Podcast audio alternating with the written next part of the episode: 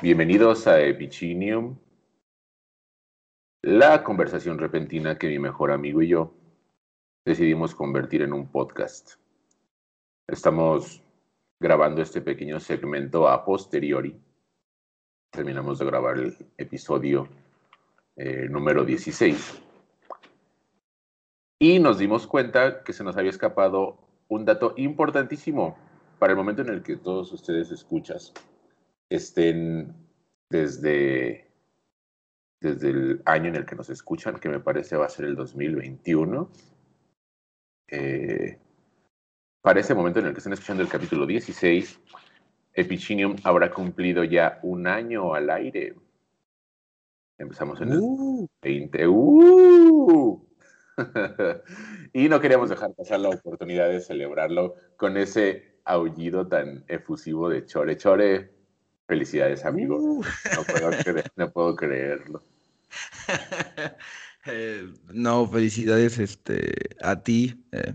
bueno, antes, gracias a ti este, por hacerme, em, por invitarme y por, por hacernos caso a esto que, que más allá, de, hacernos caso, que más allá de un proyecto de,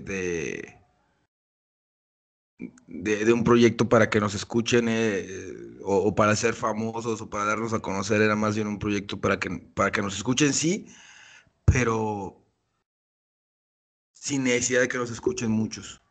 Decíamos, si nos escucha una sola persona, ya habremos trascendido y ya habremos hecho lo que queríamos hacer. Entonces, este, creo que por esa parte es lo que yo tengo que decirle y obviamente a las personas que nos escuchen, pues agradecerles. Sí, muchísimas gracias por la atención. La verdad es que en estos 16 capítulos que, que parecen pocos, pero conociéndome como me conozco y conociendo a Chore como se conoce y con lo poco que nos conocen ustedes escuchas, parece poco, pero es muchísimo. es una proeza que a este punto eh, Pichinium siga avante. Este, siempre ha sido para mí en esos 16 episodios un, enigma y un misterio. ¿Quién está del otro lado? No sé, a mí me fascina y me, y me abisma y me pone muy tripeado, amigo, el, el misterio de la persona que está allá escuchándonos. No lo sé. Muchísimas gracias, seas quien sea. Ese es el, el, e, y, aparte darme cuenta o darnos o, entender esa parte en la que podríamos, este, que, igual de todos modos si no nos escucharan, bueno, por lo menos de mi parte, eh, yo no dejaría de hacer esto. Esto es casi como orgánico. Eh. Hablando otra vez de literatura, era como, como decía, em, creo que creo que era Paz el que dijo que, o Pacheco, no recuerdo, que ella escribía de una forma casi orgánica, ¿no? Casi como la necesidad de, salir a tomar aire, de salir a comer, de, como esa necesidad casi orgánica, ¿no? Eh, y, nosotros lo haríamos por eso. Sin embargo, eh, en el momento en el que permanecemos sin ser escuchados, es, no existimos. Es decir, estamos fuera de su realidad y el hecho de que eh, prendan su aplicación, bueno, enciendan su, su su celular, su computadora, su, eh, su chip biónico intercerebral y, conecten ahí eh, alguna plataforma en la que nos puedan este, eh, escuchar y, permitirnos entrar en sus cabezas y permitir existir. Eso es lo, que a mí me, Ese momento en el que colapsa, en el que ustedes le, le, ponen play y, comenzamos nosotros a hablar ese momento me parece, mm, hablando de, de, cosas este, que no entendemos, me parece como si fuera una especie de, magia, amigo. Es fascinante, sin duda. Entonces, muchísimas gracias, Chore, eh, por empujar el, proyecto, por mantenerte aquí. A las personas que han sido invitadas en, este, en estos programas, también muchísimas gracias por su participación. A los que en un futuro, que además es pasado para otros, este, van a estar aquí también participando. Desde ahora, pues muchas gracias también. Y, gracias. Y pues ya, vamos a, a celebrarlo con un tecito o algo, porque tenemos 33 años y ya no estamos para ponernos borrachos o qué. Híjoles, este.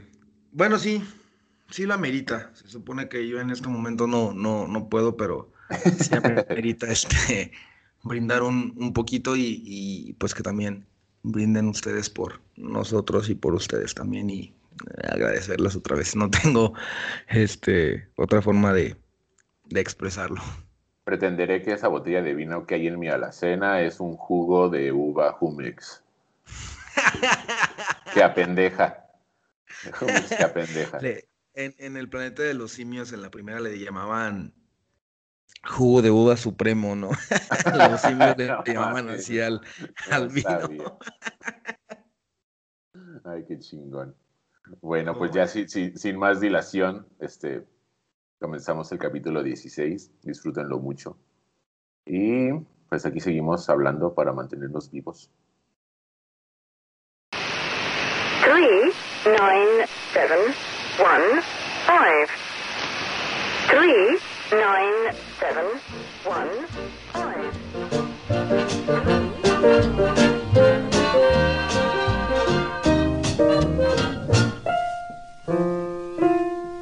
Times have changed, and we've often rewound the clock since the Puritans stopped the shock. 9, 9, 8, 2. Bien, bien. Bienvenidos a Epicinium. Transmitiendo. To, to, to, to. Bienvenidos a Epicinium. Comenzamos.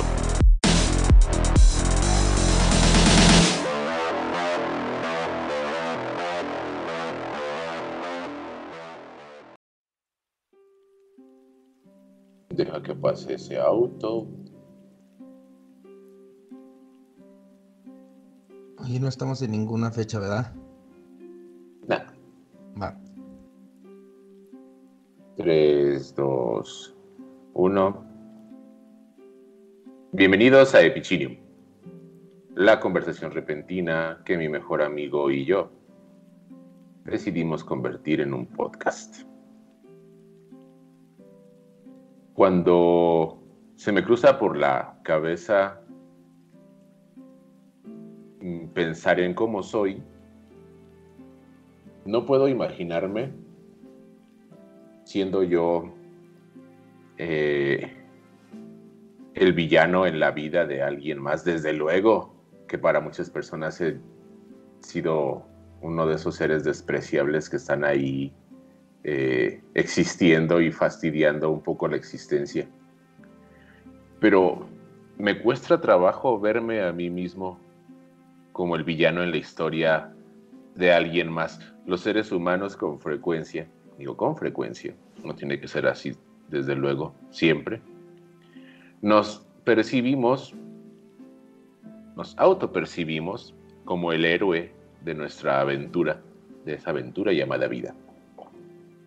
Eh, desde luego que ha habido quienes se han considerado a sí mismos el propio villano de, de su historia. Pero. Los más, los más este, fatalistas. Los, es que estaba pensando en Cioran.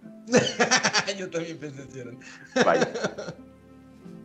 Eh, sí, y entonces no nos damos, no nos no reparamos con mucha frecuencia en, en que nos vemos como como el héroe de nuestra historia y dejamos fuera casi siempre esa otra parte que es esencial, que, de, que es de hecho el motor en esta construcción, en esta, digamos, narración, eh, en, esta auto, en esta autoficción que hacemos de nuestra vida y en el cómo nos narramos nuestra existencia.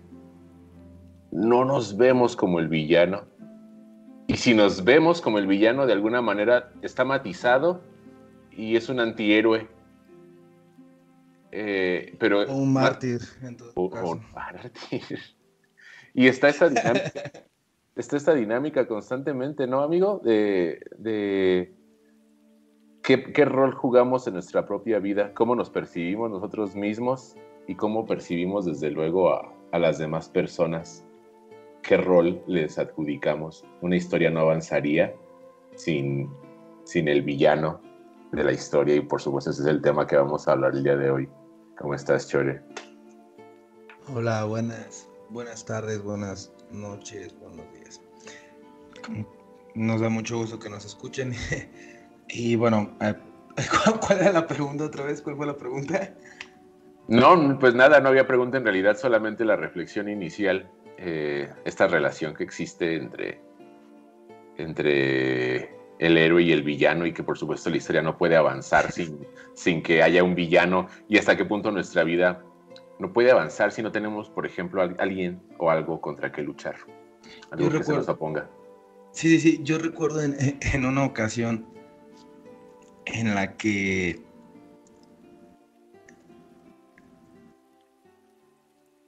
No recuerdo muy bien. A, ver, recuérdame. Estábamos hablando sobre algo muy parecido a los villanos, que, es un enemigo, que en un momento me gustaría diferenciarlos un poco. Y te preguntaba que si tenía, eh, que si todos tenemos enemigos o que si en realidad había alguien que de verdad nos odiara y, y, me comentaste que sí, que, está, a lo mejor está ahí afuera nada más y, no lo sabemos y a lo mejor tal vez no lo sabe, ¿no? A lo mejor representamos para, para esta persona todo la, la, antítesis de lo, que, de lo que esta persona es. No sé, piensen en alguna inclinación política. Si esta persona es de derecha, eh, más bien si, si yo soy de izquierda, esta persona tiene que ser forzosamente de derecha hacer la antítesis. Eh, si, si yo le voy al, Cruz Azul, eh, él le va a la América, si, si este, va, a ser algo que representa algo distinto a, lo que soy yo. Y a lo mejor de ahí este, comienza la, la, parte de del enemigo y de la villanía, porque la villanía, el villano es lo que hace lo vil, lo, lo, diferente a lo, que, a lo que se hace normalmente.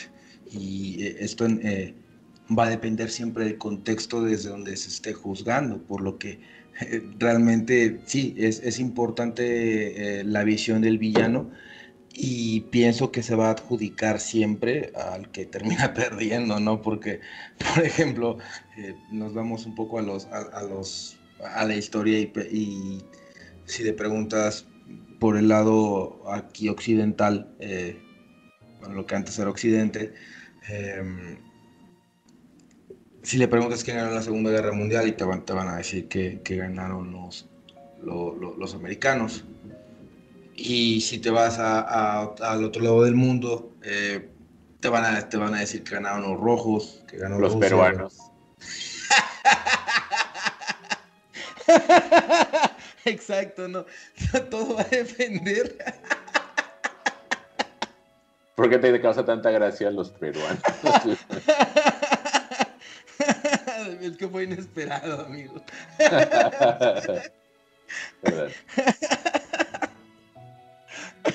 Yo pensé que iba a decir los franceses o algo diferente, ¿no? Porque eh, ellos, ellos iban a decir solamente perdimos nosotros, no, es cierto.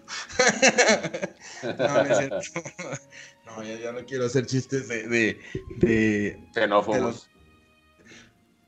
Sí, eso sí los quiero hacer, amigo.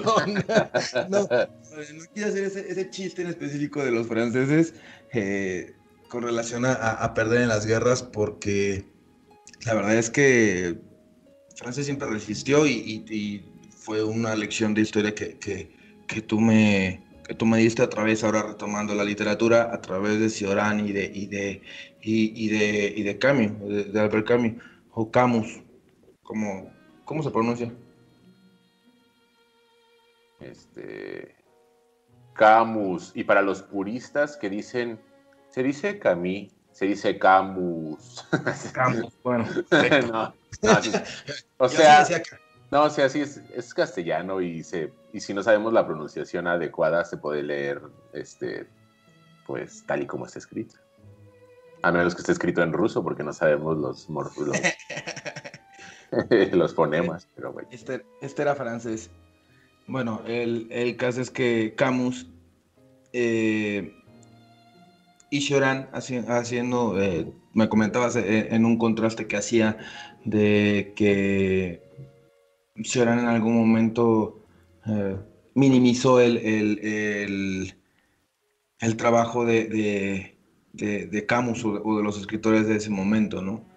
Eh, cuando en realidad no sabía, a ver, cuéntame bien esa parte, no la recuerdo muy bien, no sabía que en realidad eh, Camus andaba incluso de espía, ¿no? Recuérdame esa parte, amigo.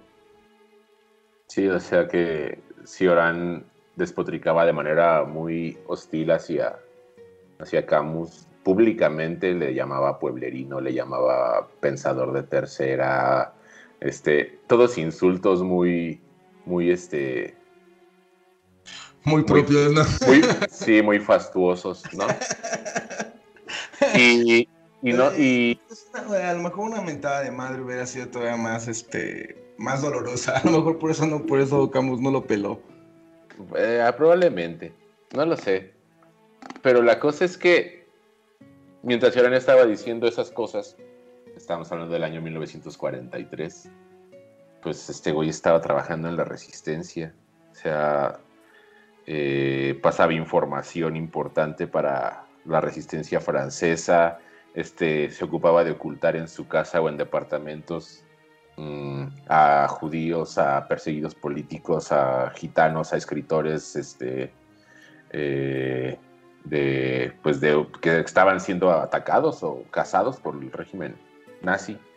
El régimen nazi francés, no los alemanes, los propios franceses y el régimen que se estableció en, en- en la gobernatura de- del país mientras estuvo la ocupación. Es decir, contra... más grave. Sí, sí, sí, claro, porque está- estás combatiendo con la ideología de, otro pueblo en tu mismo pueblo, llevada a cabo por las personas de tu mismo pueblo. con tus vecinos. Exactamente. Entonces, después, muchos años después, pues ya sabemos que Camus estampó y, falleció. Y Cioran deja escrito en, sus diarios que su, que su pareja publicó póstumamente sin que, que, sin que él pudiera decir sí o no. Este, Eh, eh, eh, a eso llamamos tal vez ironía, ¿no, amigo? Claro. Y, y se lee como este güey de Cioran estaba arrepentido y avergonzado, diciendo, yo, yo hablé muy mal de él, yo no sabía lo que estaba haciendo, me lleva a la verga, nunca pude disculparme con él porque se murió trágicamente y ahora llevo, llevo esto aquí al lomo. Y, y- y murió como un villano para él mismo. Ah, retomando nuestra sentencia de hace un momento. Que, no, y No. fíjate, hace ratito dijiste, porque, porque ah, este, antes de empezar a grabar, nos pusimos a, a buscar la definición de villano. Y una de las definiciones, la segunda, hablaba de una persona que es inculta, que está fuera de- del, del centro, mm, ahora sí que reiterando, cultural. O sea, no es el de la ciudad, no es el educado, no es el preparado, no es el civilizado, es el pueblerino, el de la villa, el villano, el de afuera, el otro, que era, por cierto, una forma en la que se refería Cioran a, a, a- Camus. Una cosa por demás absurda, porque Cioran era rumano, también era un villano.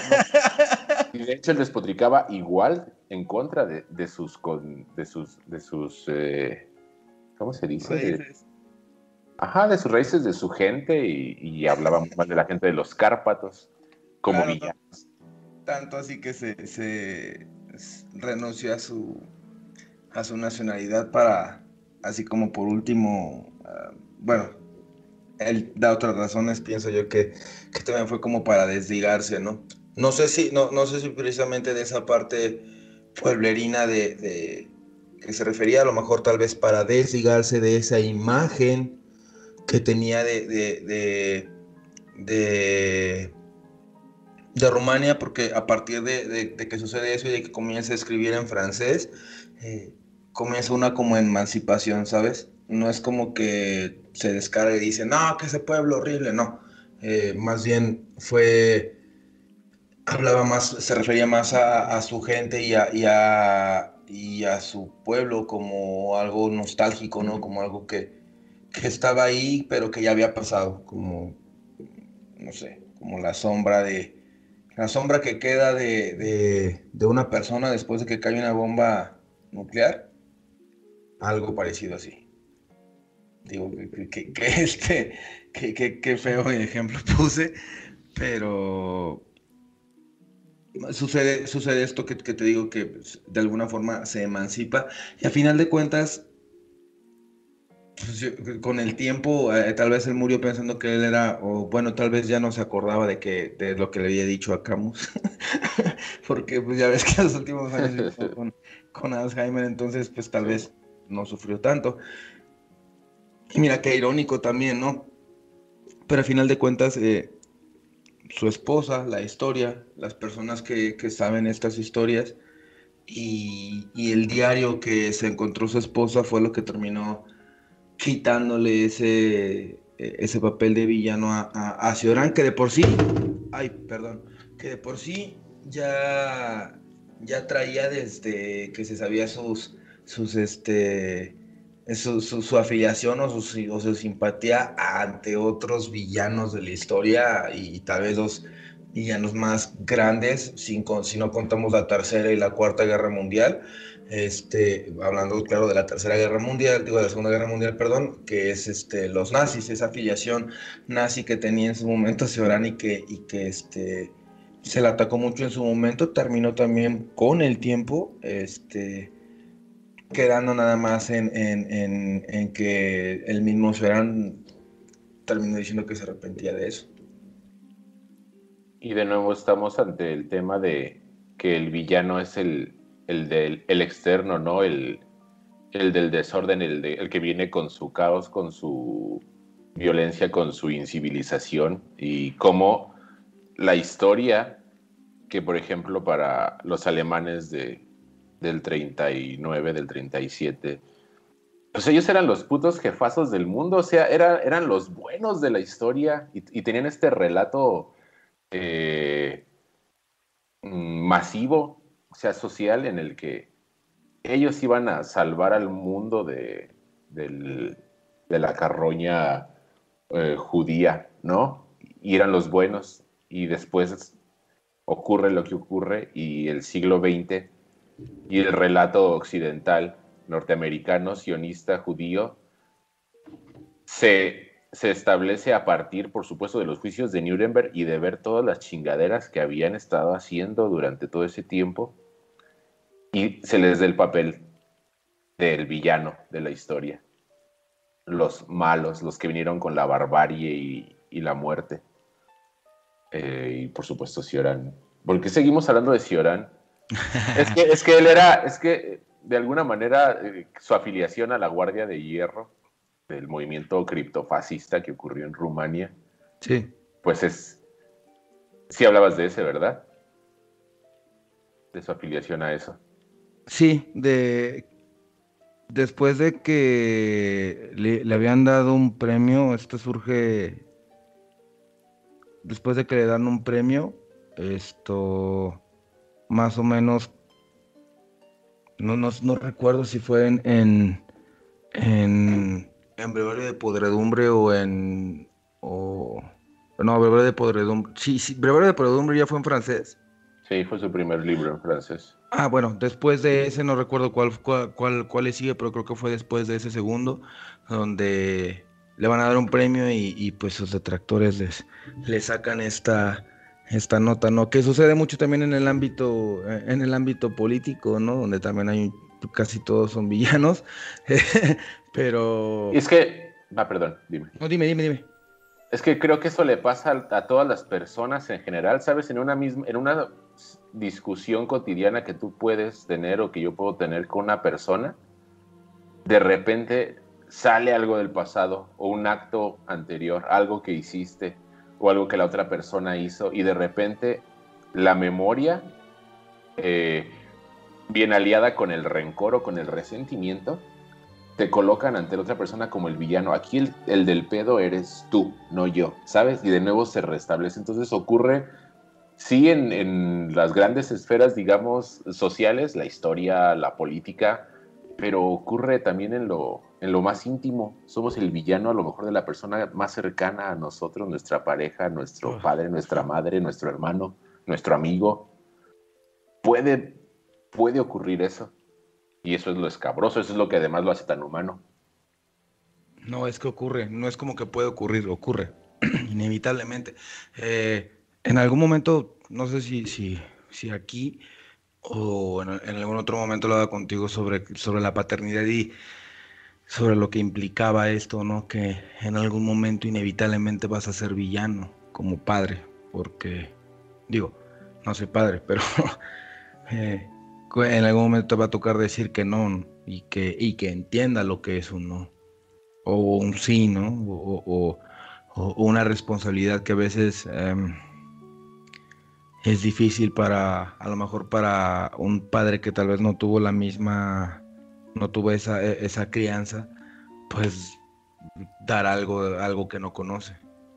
Y a veces termina eh, pasando por algunos, este, por algunas situaciones en las que te, te, quedes como villano. A final de cuentas, como tú lo decías, se reduce a, a las relaciones humanas. ¿Has tú sido el villano en alguna historia con alguna persona, amigo? Sí, y muchas veces. Eh, estoy pensando en alguno en específico en particular, porque pensaba si, si, si siempre funcionaba, porque cuando, eh, cuando quieres hacerte el villano, eh, eh y esa es tu intención, pues si te sale bien este, a pesar de que después te venga ese sentimiento de, de, de, de la conciencia, siempre está el momento en el que sabes que ganaste, ¿no? Que coloquialmente te la peló, ¿no? eh, pero sin, sin, sin divagar, sin divagar tanto, eh, sí. Eh,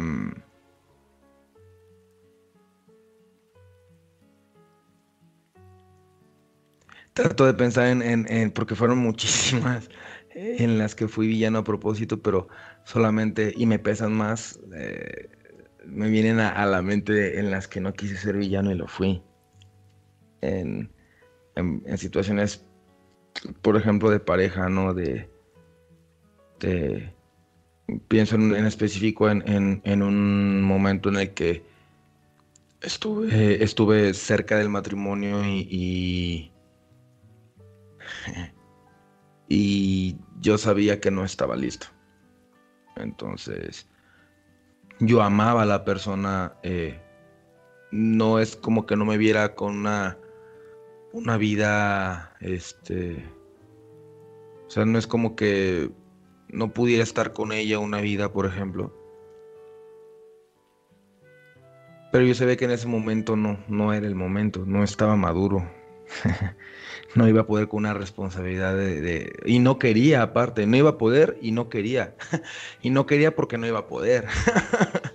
eh, eh, un buen consejo que me dio mi papá y que estaba reflexionando en, en, su momento es que eh, le, le, le, le, pregunté que cuántos hijos debería tener, le pregunté en su momento, no sé cuántos años tenía. Recuerdo que se lo pregunté y recuerdo este su respuesta en tono grave, pero no enojado y serio, y me dijo, los que puedas mantener. Y en ese momento, pues lo, no lo entendí mucho y después lo tuve muy claro. cuando, cuando este tenía que vender mi alma ocho, ocho horas para este para, para, comer, por ejemplo. O, o, ocho horas, pero que en realidad terminaban convirtiéndose en 12 o en 14, según fuera el caso. Según lo apretado de la camiseta que te hacían que te pusieras. Exacto, exacto, y del color. te la daban morada para que no, no, no se te notara tanto este tu diferencia de, de, color de piel de tan apretada que te quedaba. Pero bueno.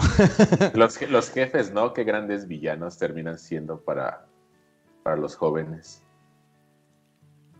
Mira que, que volviendo a, a- a- lo que te decía de, ser el villano con esta persona con, con la que terminé diciéndole que no podía y que, y que no era el momento, terminé siendo el villano porque eh, ese era su deseo y encontró una persona que enseguida que, que pues que se gustaba lo que quería, que, por ejemplo, que quería estar con ella. No es cierto. no, no es cierto. Ya hablando en serio, eh, eh, fue feliz afortunadamente y, y, pues me tocó ser el villano, pero mira, a final de cuentas depende de cómo lo veas, ¿no? Eh, a lo mejor en ese momento ella me vio como el villano, pero ahorita lo feliz que es con, su familia debe de decir, no, pues, muchas gracias, al contrario, no eres el villano. Esa es, una, una ocasión en la que yo podría pensar en, en- la que fui villano. No sé, no sé si, si, si esa cuente o, o- o si a ti te ha tocado una, una muy parecida, amigo, que seguramente sí. No, sí cuenta. Y, y estaba pensando en una de las características que a lo mejor distingue a- al villano, que es su resolución. De alguna manera, cuando entra eh, el héroe en la historia, cualquier historia, es el héroe el que va a hacer el viaje y de alguna manera el villano ya está resuelto. Le tiene, tiene esa ventaja. Entonces el viaje del héroe se convierte en un colocarse a la altura del, del villano y superarlo. Y, tú dices, yo tenía bien claro que yo iba a ser el villano ahí, que las decisiones que yo tomara iban a ser las del, las del malo de la historia. Ah, esa resolución es un factor que siempre encuentro como en, en los villanos. Eh, tienen bien claro lo que van a hacer y ya saben cómo hacerlo y de hecho ya lo están haciendo. Es decir, tiene más convicción el, el, el, el villano que el héroe. No, no, Sí. más, no más convicción, yo diría, sino un poquito de ventaja. Está un poquito más adelante y el héroe se trata de alcanzarlo y, y rebasarlo, desde luego. Luego lo que hace el antihéroe es ponerse al mismo nivel del villano. Pero bueno, eso es otra, eso es otra cosa. Yo de hecho, este, cuando, cuando hablabas de eso pensé de inmediato en el, en el antihéroe, en cómo, en cómo, en cómo pensabas al,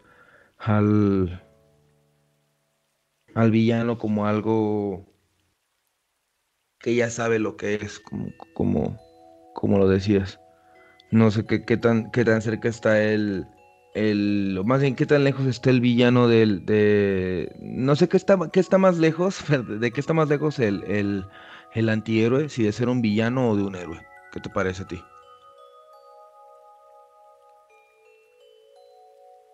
Yo diría que, está- que depende de, del espectador y de su moral.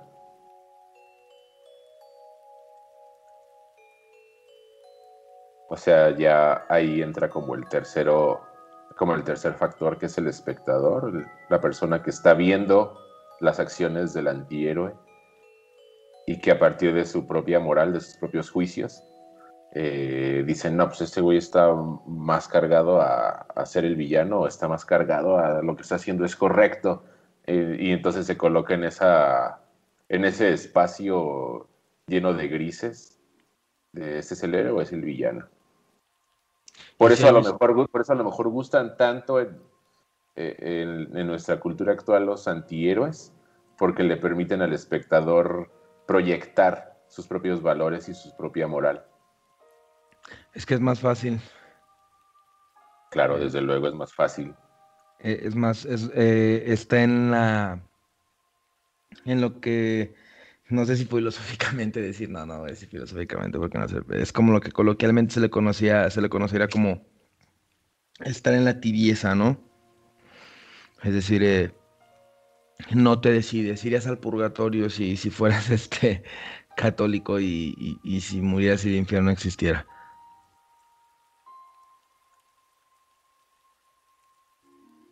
Sí, y por eso y por eso resultan tan atractivos ellos, pero por otro lado, y regresando al tema de los villanos, a mí me parece que no hay nada más eh, mm, cautivador en una historia que el villano.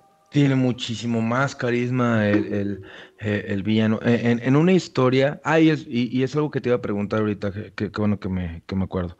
Em, en una historia, un, un villano, eh, el héroe puede ser un, puede ser cualquier cosa, puede ser un pendejo, puede ser inexperto, puede ser este perfecto. Pero si tiene un, un- un villano malo, no, no, no, no funciona la historia, no, eh, no, no es exitosa. eh. Pienso, por ejemplo, en, en, en, en- los, en los villanos, por ejemplo, de, de, de los cómics, en, en el gran catálogo de villanos, por ejemplo, que tiene Batman, que, que como tú lo dices, él, eh, al parecer, los villanos están un paso más adelante de, de Batman porque em, algunos, por ejemplo, le, le- le superan en, en, en inteligencia, en, en este, en, en, en fuerza, incluso en, en algunas eh, superpoderes, si quieres llamarle así. Y, y Batman se supera a sí mismo y supera a, a- su villano de, de, de alguna manera. Si fueran, si fueran villanos, vamos, chafas, a modo, ¿por qué? Porque Batman es un, es un este, héroe, digamos, sin poderes. Bueno, tiene el poder más, más cabrón que es el poder de- de- del dinero, del capitalismo. es el poder más este. Ah, y ser americano blanco. Eh, eso es. es- Heterosexual, blanco, heterosexual. norte- millonario, Este, filántropo, guapo. guapo, este, conocedor del mundo.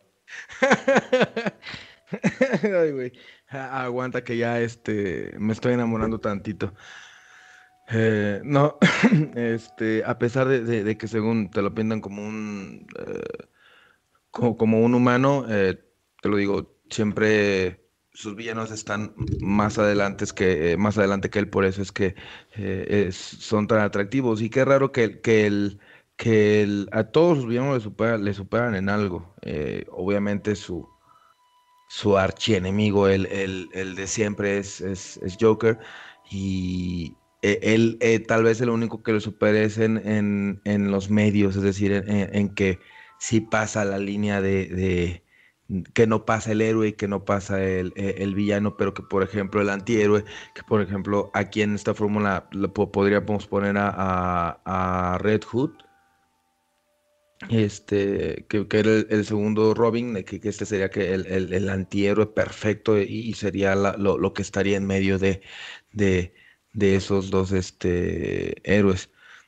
Pero te repito, una historia sin un, sin un, que es lo que sin un villano bueno, eh, no hay tal. Y lo que te iba a preguntar yo hace, yo, yo hace, hace, hace rato es si hay alguna historia, amigo, en la que eh, no esté implícito quién es el villano. Si, piensas en alguna, en, alguna, eh, en algún cuento, en, alguna película en la que simplemente te pasen eh, dos perspectivas o, varias perspectivas de, varias historias, varias personas, en la que mm, no esté, digamos, bien determinado quién es el héroe quién es el villano.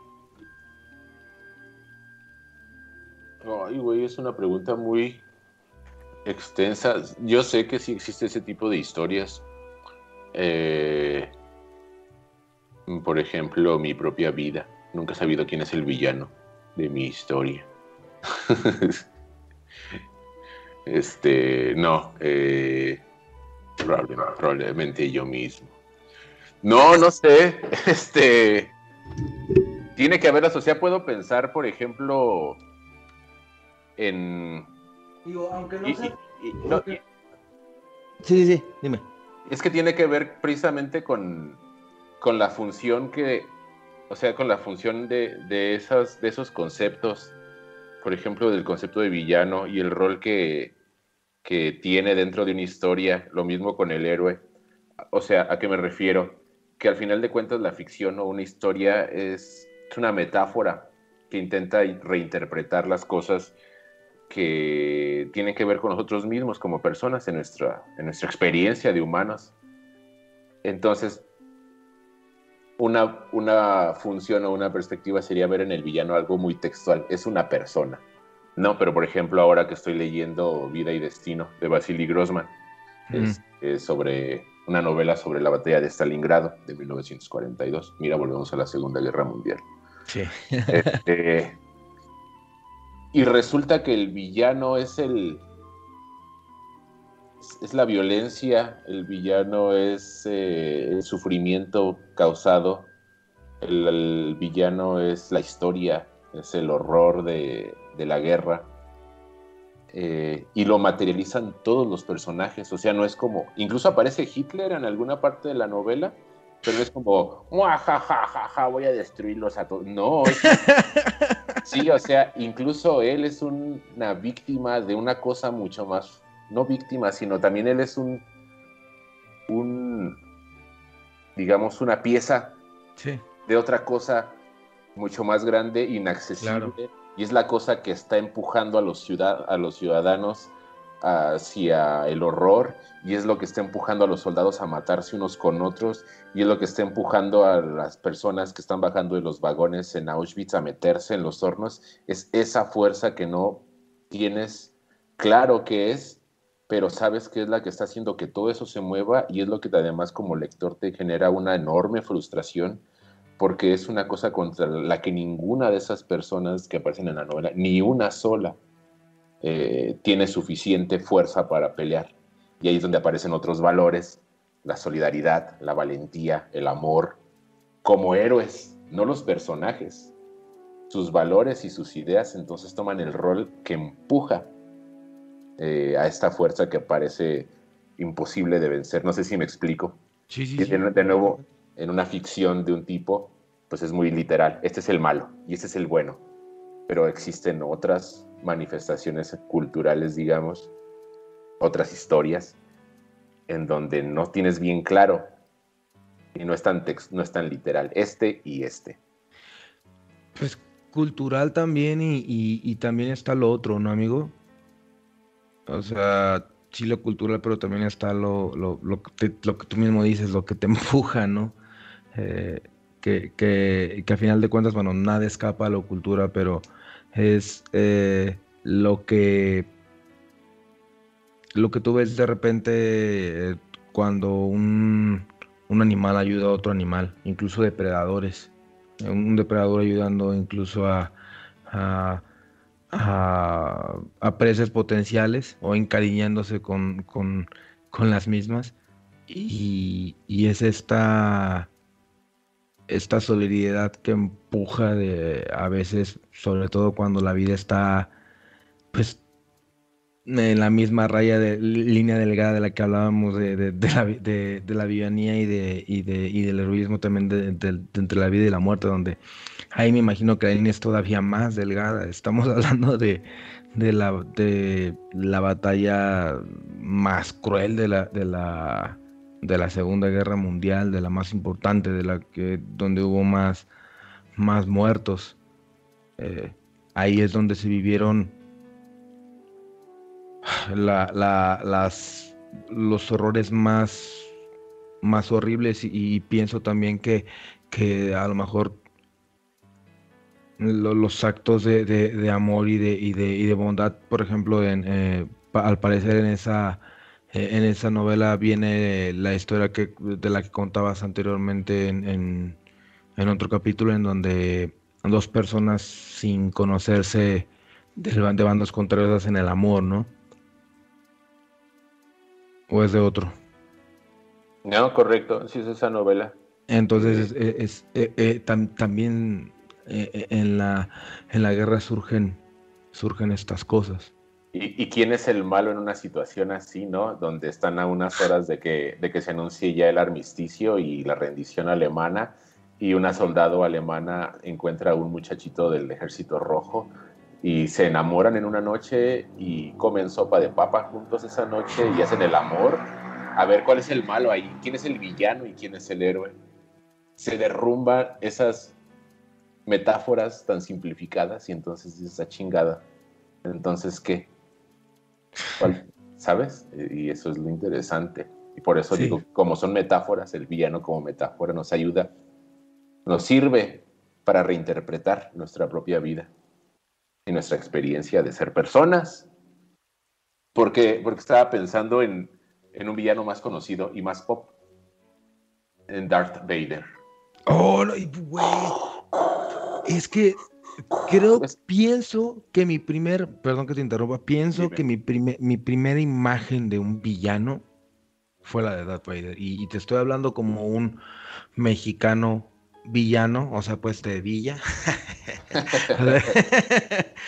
pueblerino, de- de- creció en un, en un, en un pueblo chiquito. eh, y hasta allá me llegó este, e- en ese momento Star Wars y, y yo recuerdo muy bien que, que no sabía, yo, yo sabía que, que existía la guerra de las galaxias y, y, yo sabía que había un vato que se llamaba Solo y otro que se llamaba Chewbacca, y, pero no sabía quién era en realidad, y sabía que había robots, sabía- pero cuando, de que sabía quién era Darth Vader y sabía quién era el villano, era él. Tú le hiciste así perfecto con su... O sea, era, todo, lo que todo lo que representaba eh, la villanía, ¿no? O sea, detrás de una máscara que de por sí pues, no es una, una, es una máscara imponente, que, dato curioso, este, está, eh, te conté que está en una, en una gárgola de, de, de un monumento de Estados Unidos, por- por- porque se preservó así como para, la- se hizo una, una especie de votación en la que se preguntaban eh, qué, qué se iba a preservar de, de- de esta... eh, de, la cultura, ¿no? Y, y todo para que lo pusieran así, este, de, de, de gárgola. Y, y, pues ganó el casco de Darth Vader. Entonces tú pasas por ahí y en lugar de ver una, una gárgola clásica, así como de un, de, de- un monstruo así, de- ves así el, el busto de Darth Vader, porque la gente lo pidió. Ya rebasando, ahora ya eh, eh, el, eh, de, de manera eh, ahora casi casi que patrimonial el, el concepto de villano que, que ya está muy, muy pegado en, en- en- en la cultura pop. Qué buen ejemplo diste, amigo.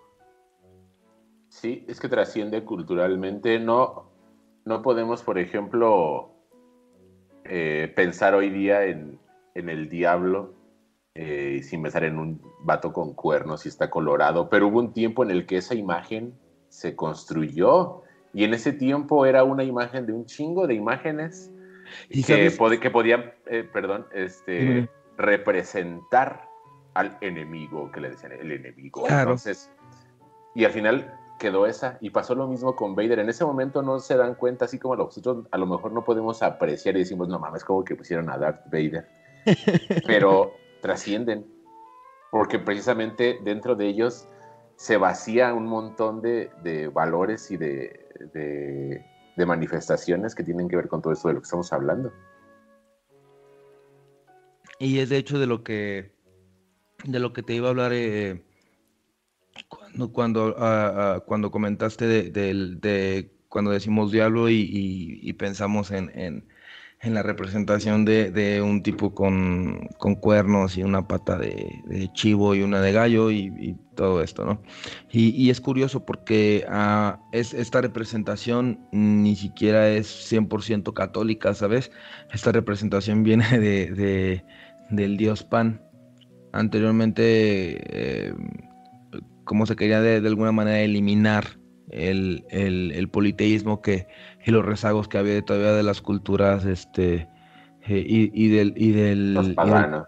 Ajá, exactamente, las culturas paganas y del panteísmo, este, eh, que todavía había de, de, de, de los, de las culturas este, griegas, gre- grecorromanas, básicamente, y pues como querían, eh, eh, entre los campesinos se adoraba muchísimo al dios Pan. Entonces, eh, en realidad, si, si notas, Pan es prá- prácticamente la misma representación que, que el diablo, ¿no? O sea, es una figura antropomórfica, con cuernos de chivo, barbita y, y, pues travesuriento, ¿no? Como, como es pan. Y, y, calenturiento como es pan. Ajá, de, de, nuevo, desde, desde el centro cultural de una civilización se señala al otro y en el otro se descarga todos los valores que no represento yo como centro cultural. En este claro. caso, la cultura romana católica, eh, constantinesca, que dijo, todo lo que no somos nosotros es el mal. Claro. Y entonces toman una figura de allí, o una serie de figuras de allí, y entonces lo materializan. Regresando a Vader. sí. Pues el güey está, obviamente todos, o sea, uno de niño lo veía, es como ese güey, a ver, mide dos metros y medio, es negro, respira culero y su espada es roja y estrangula nada más con la mano así, ah, obviamente es el malo, obviamente es el malo. Y ese es el gran giro brillantísimo que en ese tiempo además fue muy novedoso de George Lucas decir, a ver, es el malo, pero este malo tiene un pasado y resulta que también puede ser bueno. Y de hecho, hace, hasta hace poquito me di cuenta que la tercera, o sea, la tercera película, El regreso del Jedi, el Jedi del que están hablando no es Luke, sino es Anakin Skywalker, es el Jedi que regresa. Oh, es cierto. Y no, me voló la cabeza. No. Ah, te volé la cabeza ahorita. Sí, no, es que no, no, no, no lo había, no lo había pensado porque en realidad este, eh, pues el mismo, el, el mismo Yoda, digo, si nos ponemos este gordos, este. Oye, oye, nada de Gordos otakus. gordos geeks más bien serían, ¿no? Este, no, no, la verdad. Si nos ponemos en, el, puristas... en, el, en, el, minuto 63 de la. Exactamente. eh, digo, si nos ponemos puristas, eh, Yoda le dice al, en, ese momento a, Luke que no este que todavía no está listo, ¿no? O sea, propiamente no es un Jedi en ese momento.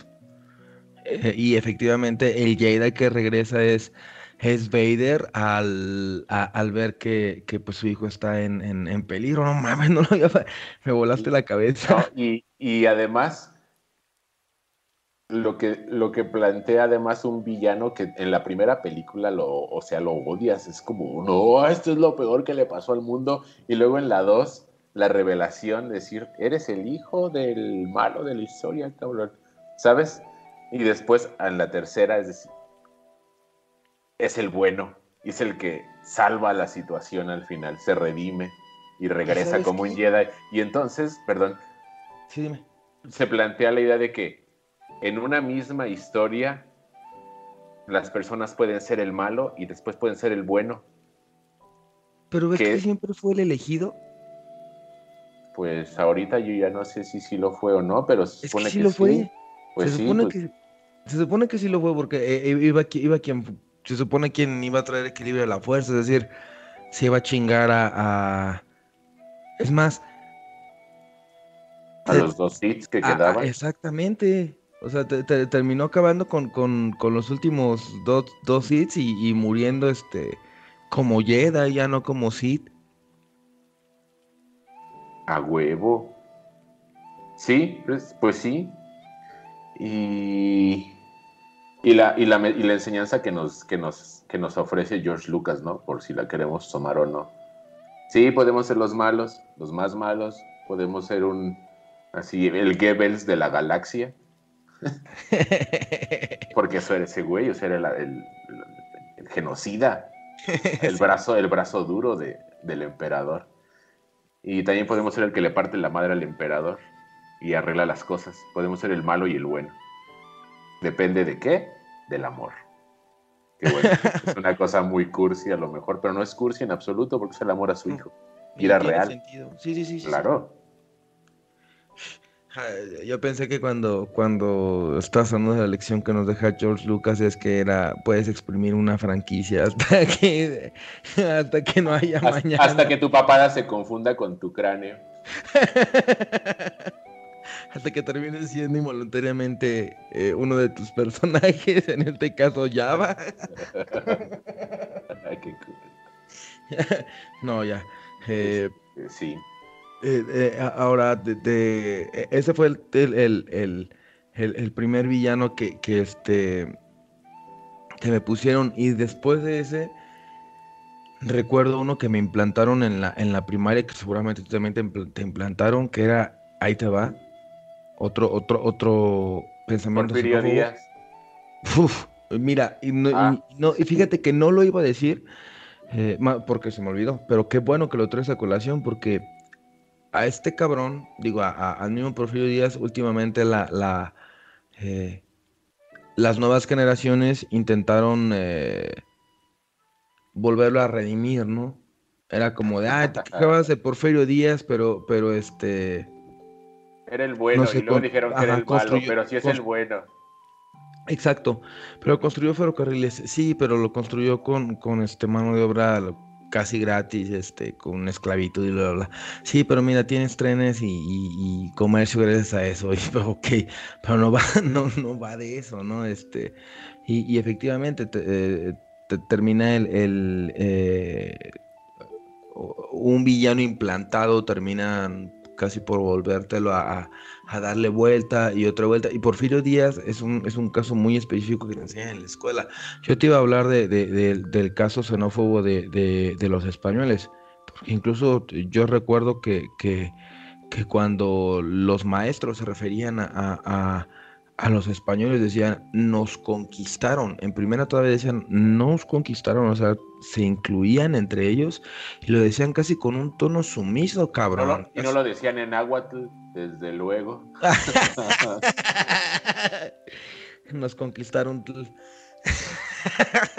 Perdón, perdón. Pinches mensos, o sea, nos conquistaron y lo digo en castellano, no en náhuatl. Ya sé, güey. E- e- Es lo que te digo. Entonces, esto. El caso es que to- todavía se ponían entre. eh, eh, nos ponían, pues, y, y- y decían, y se llevaron el oro, y, y, nos saquearon, y, siempre era el, el, el, este. Fue, fue un, villano que ya te deja, ¿no? Y también con el paso del tiempo, este yo me terminé dando cuenta que, pues en realidad eran, eran, como tú lo decías, pues, contrastes. Yo de hecho, eh, si no fuera por ti, seguiría mi odio, no, no hacia los españoles, sino en específico hacia Cortés. Y aparte también era el malo de, de, de- del camino hacia el dorado, amigo. Entonces, por eso también lo odiaba. Pero eh, hasta que tú me, me- platicaste eh, lo que eh, en realidad el, el ca- el camino que, Cortés quería seguir era, era, el llamado de la aventura de, que hablamos anteriormente, ay perdón, que hablamos anteriormente en el, en el, en el programa de, héroes, en, en donde, bueno, me, me contabas tú que Colón, su, su, su intención era venir a, a- a- descubrir un, un- nuevo mundo, a la aventura, ¿no? Y obviamente, pues ya de ahí eh, surgieron, sur- surgió todo lo que surgió y, y- bueno, como te decía, eran, eran perspectivas de- desde otra parte. Ya cuando, según yo, yo la había superado, eh, eh, surge también esta, esta nueva ola de, de personas que, no, es que mire, eh, que... en, en los, en ese entonces el gobierno de España le tiene, le tiene que pedir eh, eh, perdón a México por todo lo que, güey, por todo lo que le hizo a un país que todavía ni siquiera estaba fundado, carajo. O sea, pídeme perdón aunque no existo, chingado. Sí, es que y en, la, y el- en la historia es muy recurrente y en cierto modo todo este podcast lo hemos estado discutiendo en torno a la historia porque es la historia la que nos, como dice Paul Ricker, eh, eh, las personas elaboramos en la- dentro de la historia una identidad narrativa.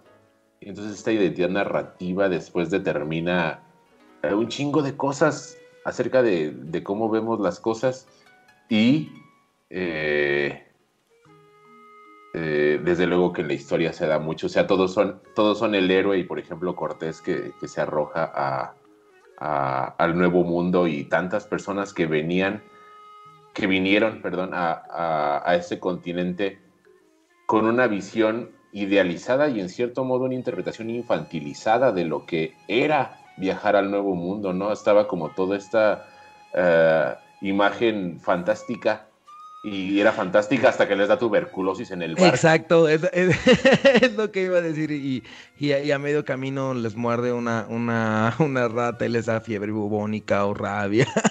o- Claro. Es, es- ide- es idealizada y es fantástica hasta el momento en el que el, el capitán le dice a, te dice a ti, este, tráeme a todas las mujeres de esa aldea porque las tengo que matar a todas. Sí, y entonces de repente pasas de ser el aventurero bueno. A ser el, el empleado y el, el que hace las tareas del ejecutor. Ajá, exactamente. Y entonces, eh, eh, por ejemplo, eh, un caso muy, muy particular, muy específico, ya que hablabas de la conquista de México, el, el rol de, de Bernal Díaz del Castillo, que viene a- a- con, la, con la expedición de Cortés como, como que busca ser cronista, ¿no? Y contar, contar este, estos mundos fantásticos. Y, y entonces una parte de su diario y de sus crónicas, la primera parte es como, wow, lo que estamos viendo mola un mogollón. Y después, y después a todo gas. a todo gas. Y después el horror, ¿sabes? Y entonces pasa, pasa de un punto a otro punto, porque eso es lo que la historia hace eh, con las personas. Y es la cuestión es de si vemos en la historia un tema o si vemos en la historia un problema. Si vemos a la historia como un problema o si la vemos como un tópico sobre el que escribir. Y, y apl- aplica, por ejemplo, también te- te dije que, que en días, si vemos en días un tema o un tópico del que hablar o si vemos en su existencia histórica un problema que puede explicar un chingo de cosas sobre nosotros y sobre ese mundo y sobre él también. Otra vez, otra vez, si lo quieres ver desde una, desde tu perspectiva de villano, y es, o, o de, o del mismo villano de, de- del que estás hablando. Y es que esto es lo que implica la existencia, amigo. O sea, te- tener esta, estos claroscuros, este, me quedé pensando en, en, en este, en las expediciones que, que a veces hacían de, de Europa para acá, en donde en algún momento algún explorador cayó en una región guaraní donde se practicaba el canibalismo. Entonces, pues bueno, no necesito agregar más, ¿no? El, el señor terminó siendo comida para, para, para otras personas cuando lo que quería como tú decías, a lo mejor descubrir un nuevo mundo y, este, y, ver qué había más allá, ¿no? Y terminó siendo la cena. Es este... em, me parece podrías ponerle eh, la etiqueta de villano a, a quién en ese caso, ¿no? Al, al, al, al caníbal que, que comió por naturaleza, por su naturaleza, obedeciendo no a, no a, no a un orden dogmático ni moral que eh, se podría considerar general, sino uno muy específico de su zona, a lo mejor porque está tan eh, difícil el acceso. De hecho, se, se- se cuenta que este explorador, no recuerdo exactamente quién, lo voy a investigar, ahí se los pongo, eh, sufrió muchísimo porque era, eran, eran condiciones muy difíciles de, de, este, de tener, por lo que a lo mejor la, la manera en la que veían el canibalismo era como una, como una verdadera necesidad, porque no había otra cosa. O, pondrías a quién de villano en este caso, al, al- al caníbal, al lugar, al mismo explorador. No hay, no hay forma de, de igualarlos en este caso, ¿no? Claro, sí, resulta muy difícil porque, porque no estás hablando de metáforas, sino que ya estás hablando de, de gente real que tiene pedos reales y que está enfrentándose a situaciones que obviamente les superan. Y las metáforas de el bueno y el malo ya no, ya no sirven, o sea, se quedan cortas, que es el problema de, de seguir interpretando, por ejemplo, la política o la sociedad o, o etcétera, etcétera, en términos de aquellos son los malos y nosotros somos los buenos. Aquellos son los villanos y nosotros somos los héroes. Se quedan cortas para la complejidad de lo que es el ser humano. Oh, nos pusimos muy densos. Amigo, tengo una pregunta para ti. Dime. Antes de terminar ya este, nuestro programa, quiero que me digas cuáles son tus tres villanos favoritos. Gru. no, no es cierto. Esperaba que no dijeras la pizza, bro. Esperaba. Dije, Esperabas que no lo dijera o que lo dijera. no, que, lo- que no lo dijeras porque estaba pensando, le voy a preguntar y va a decir, oh, Gru, y, y vol- y dije, espero que no lo haga, espero que no lo haga, espero que... Pensaste, "Ah, no creo que sea tan estúpido para decirlo. Me ha subestimado. Que, eh, que ese valga como dato vergonzoso, no. Eh, bueno, eh, no. Creo que mi villano favorito. ok, ya voy a parar. no, eh, en el El top. villano de tu predilección. mi villano predilecto. El villano de mi- sí, porque mi lo hace también como que parecido. El villano de mi predilección, eh, sobre todo de todos los villanos, pienso eh, sería Joker. Eso lo tenemos así como que muy, bueno, lo- lo- era obvio, ¿no? Eh, Porque, sería vi- porque vivimos en una sociedad. porque vivimos en una sociedad. Perdón, tenía que hacer el chiste. Vivimos. Y, y- y para los que no se rieron con, con ese cita, pues es que no la entenderían.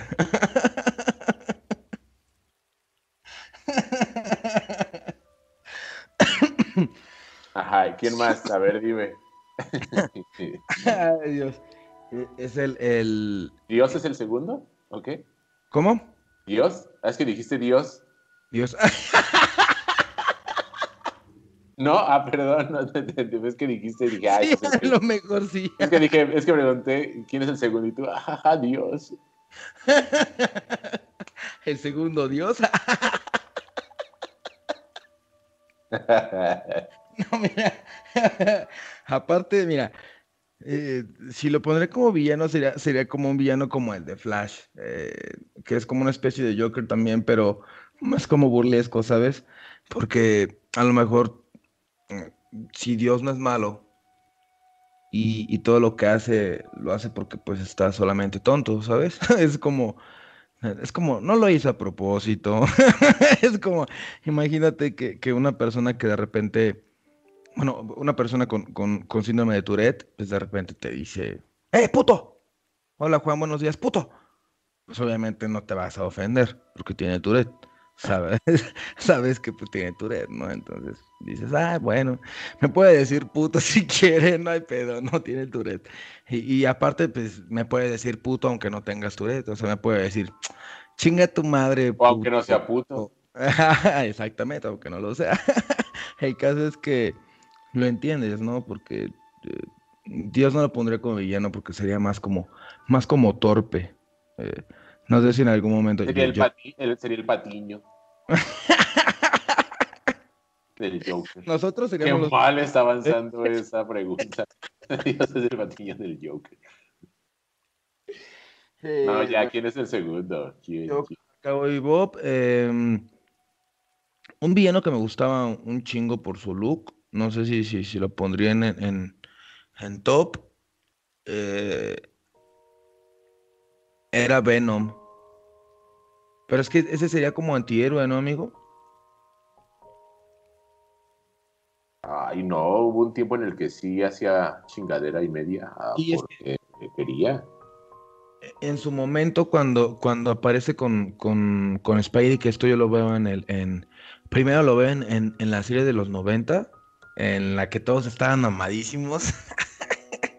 y, y, y todos estaban así guapos, menemistas, diría. Hasta, el- hasta Charles Xavier estaba mamadísimo en Sí. Mira, soy una si- silla de ruedas, estoy mamadísimo HDSPM. Atrofia muscular, mis, mis, mis polainas, este, mis polainas psíquicas. Eh, bueno, eh, y aparte la metrallerotere, no, no, es- espera, eso, eso no de los X-Men, ¿cuál era la de Spider-Man? Ese en, en, ese Spider-Man conocía a, al Venom y, después un, profesor que tuve de modelismo en, plastilina me, me prestaba muchos cómics, me prestó un chingo de cómics, muchísimos cómics, eh, cuando existían en su momento y, y ahí empecé a leer más de Venom y, como que me, me fascinó la, la, la idea de, de, de que era un villano, pero como tú lo decías, hizo muchas chingaderas, pero se llevaba todo lo que tenía así como por enfrente, ¿no? Le valía si era, si era villano, si era este, si era héroe. Y el tercero, yo creo que tal vez sería un villano que, que, que no cuenta como villano porque después, cuentan los villanos que después ya no son villanos, amigo. Pues, pero si lo fue en algún momento de su vida, pues sí, sí cuenta.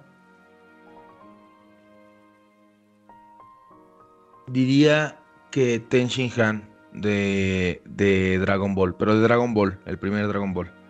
O sea, eh, pa- para, las, para los que vieron Dragon, Dragon Ball 3000, ah, este, Ten Shin Han es el tipo de los tres ojos. Eh, en las primeras etapas de Dragon Ball, este, este, este personaje era un asesino y, y su sueño era ser asesino y, y- seguir siendo asesino y el maestro Roshi le, le lo de alguna forma lo, lo redime y, le, y lo hace entrar en, en- en razón y mucho por la amistad también que tenía con su con, con su amigo que es como un coso blanco este eh, yo le tomé mucho cariño porque eh, al principio pues le, le, mete una madriza a Goku, ¿no? Y fue así como el que eh, le puso como un hasta aquí, ¿no? No es como que me cayera mal Goku, ¿no? Pero me impresionó, fue así de, ay, güey, aparte tiene tres ojos, qué chingón. Entonces, em, aparte tenía más técnicas, se imitaba todo, ¿no? O sea, me, me impresionó e- el personaje y el hecho de cómo también después se, se, se redimió para, para salvar a su, a su amigo y a sus compitas, porque se sintió de alguna forma, de, de alguna manera culpable también, y, y pues bueno, y ahí se, se terminó haciendo bueno.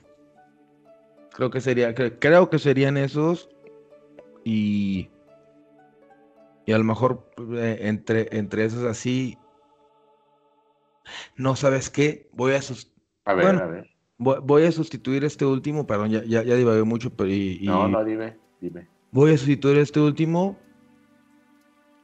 Y es más, lo subiría hasta el segundo puesto.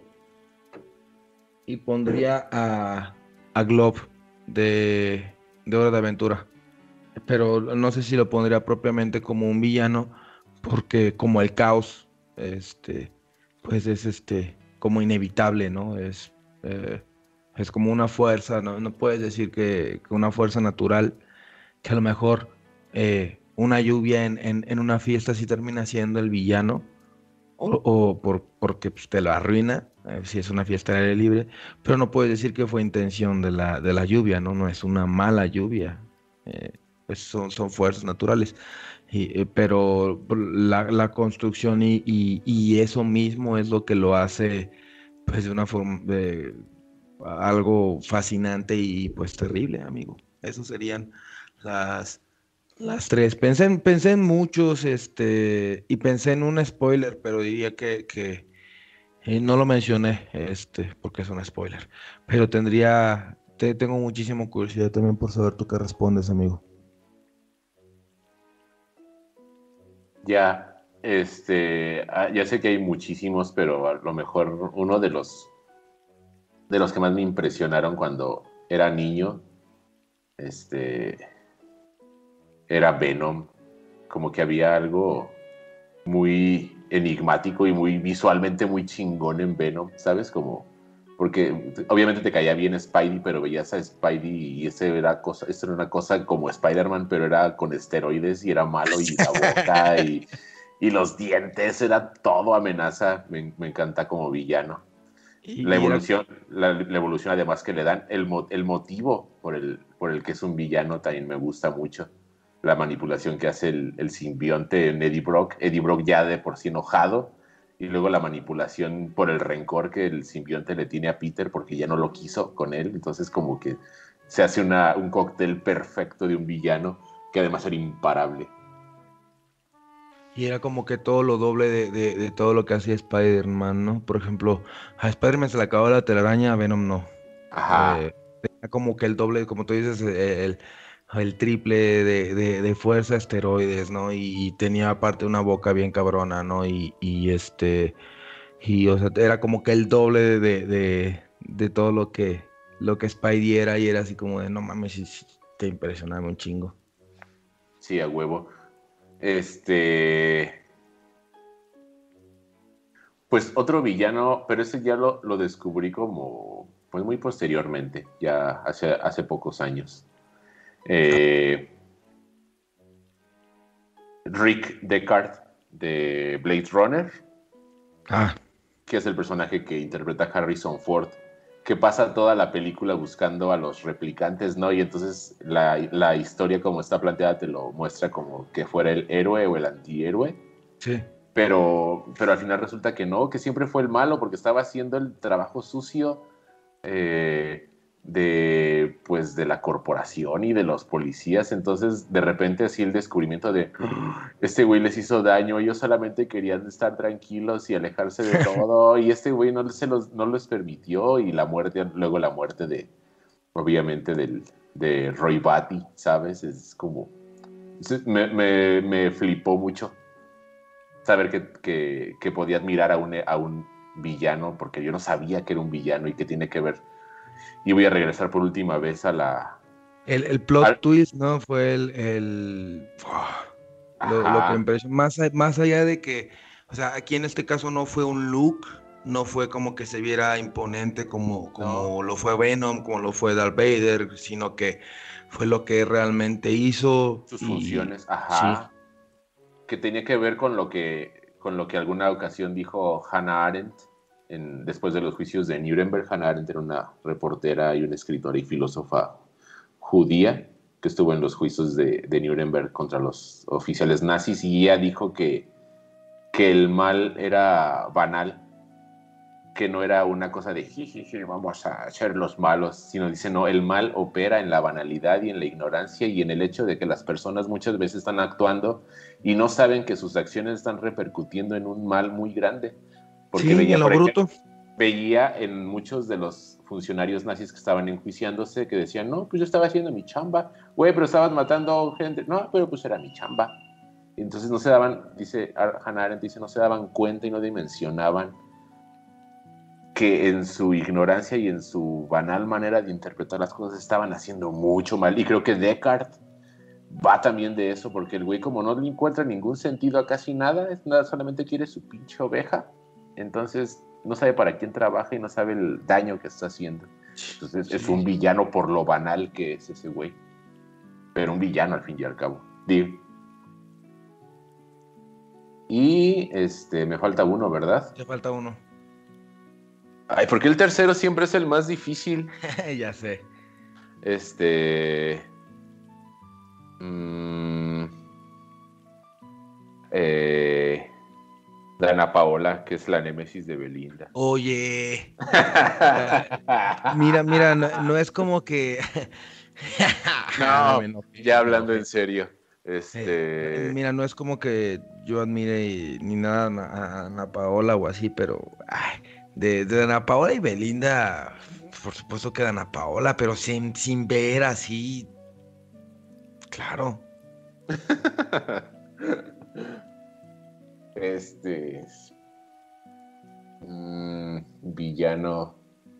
Pod- Podría ser que el tercer lugar se lo disputen lo mismo Darth Vader, que me impresionó mucho como villano, Sí, sí, sí. y el acertijo de Riddler de Batman. También me pareció un gran villano. Pues, De mis favoritos. eh, se, se supone que es más, eh, es el más inteligente en, en- es de los más inteligentes en, en, en ese, este, en ese universo, pero es otra vez, como lo dijiste hace un momento, es, es como más, si lo piensas, es, es como más, más en bruto, más banal, pero solamente para co- autocomplacerse, ¿no? Así como que te voy a poner un acertijo eh, y te la voy a poner pelada, pero para demostrarte que ¿qué puedo más que tú, no? Que te Ah, voy a hacer, que te voy a hacer una pregunta que no puedes responder. Narcisista. Exactamente. A lo, mejor por eso, a lo mejor por eso me gusta como villano, porque me proyecto en como narcisista. narcisista por excelencia. Como, como Pepe de Pucks. Otro gran villano del rock en, en. Chuy, eh, y, y- y en su momento, eh, an- antes era toda una liga, una agrupación de, de- de villanos, eh, según pues quien lo vea, eh, y, posteriormente este se, se- lanzó como, como villano solista. Eh, es, como, es como si la Liga de la Justicia, digo, la, la Liga de la Injusticia hubiera sido primero y después se lanzara Lex Luthor de, de, de Indie. bueno, ¿qué es lo que terminó haciendo? Porque, se, de- porque primero hizo esa, esa Liga de la Injusticia y después este, se hizo presidente y eso es casi como, ser, como, como ser villano indie, ¿no? presidente de los Estados Unidos. Este, sí. Amigo, pues nos detenemos aquí, ¿te parece bien? Sí, nada más este, como, como últimos, yo cerraría con eh, pensando en que eh, el villano está en nosotros y, y en nosotros y en los otros, en nosotros y en los otros. Me gusta esa idea. Y, y- y, me hace pensar en eh, que, que- que eso convive en nosotros todo el tiempo y ahí está, según depende de quién, de, de quién lo vea. Y cerrando con Shoran, como abrimos, eh, eso es lo que implica el, el- el ser, ¿no? El ser implica que llevamos esto dentro de nosotros y que los demás llevan eh, eh, un villano dentro de ellos. Y te repito, regresando a Joran, y lo cito, y con esto, con esto acabo, eh, con este aforismo de Joran. Ser es estar atrapado. Amigo, estamos así atrapados en... eh, el villano está atrapados en nosotros, y los otros, en los otros hay un villano también. Un ángel y un demonio se mueren de aburrimiento en mi alma. Oh, sí. Creo, creo que lo dijo también ese viejo amargoso, que por cierto le hubiera encantado del ser el tener el rol del gran villano de Occidente, ¿no? Viene de hecho en el mismo libro, en el de Desgarradura, viene eh, eso que tú acabas de citar y viene lo que yo cité. Este, y, habla precisamente de, de, de- de esta, de, la, de, la, abre la historia como, como contando de la antigua tradición gnóstica en el que se quedaron los de en medio, este, eh, los que no decidieron ser buenos humanos y que se quedaron en medio, digamos, para purgar todo esto, que eran los, los humanos y habla de, de, de esta, eh, de, de esto mismo que, que, que, que hablamos, ¿no? De, de- del hombre que, que, que se quedó sin el, sin el cielo y sin el infierno, sino que se quedó en medio. Pero bueno, ya ahora sí estamos divagando. Sí, todo, pues. eh, Gracias por escucharnos. Este, con eso cerraría yo y le recordamos que eh, tenemos nue- nuestras redes sociales, eh, Pichinium, y que nos pueden escuchar en, aquí en Spotify, en Apple Podcast, en iTunes, en iBooks, iBooks y se me olvida uno. Ya, no- ya no estamos, ya no estoy subiendo los a iVoox porque teníamos muy poco flujo de, de escuchas Ah. por ahí, entonces murió. Bueno. Pero sí, Sí, todos los Sí, demás sí. sí, múdense para acá entonces para alguno de las otras que mencioné. Gracias por escucharnos y, y- y por darnos la oportunidad de, de existir eh, con ustedes. Amigo, muchísimas gracias por estar de nuevo en este programa. Espero que este, lo hayan disfrutado mucho, que, que nos cuente cuáles son sus villanos de su los villanos de su predilección. No voy a caer en el chiste de nuevo de, de Gru. este, y que nos cuenten sus villanías. Nos, que nos encantaría escucharles o, o leerles.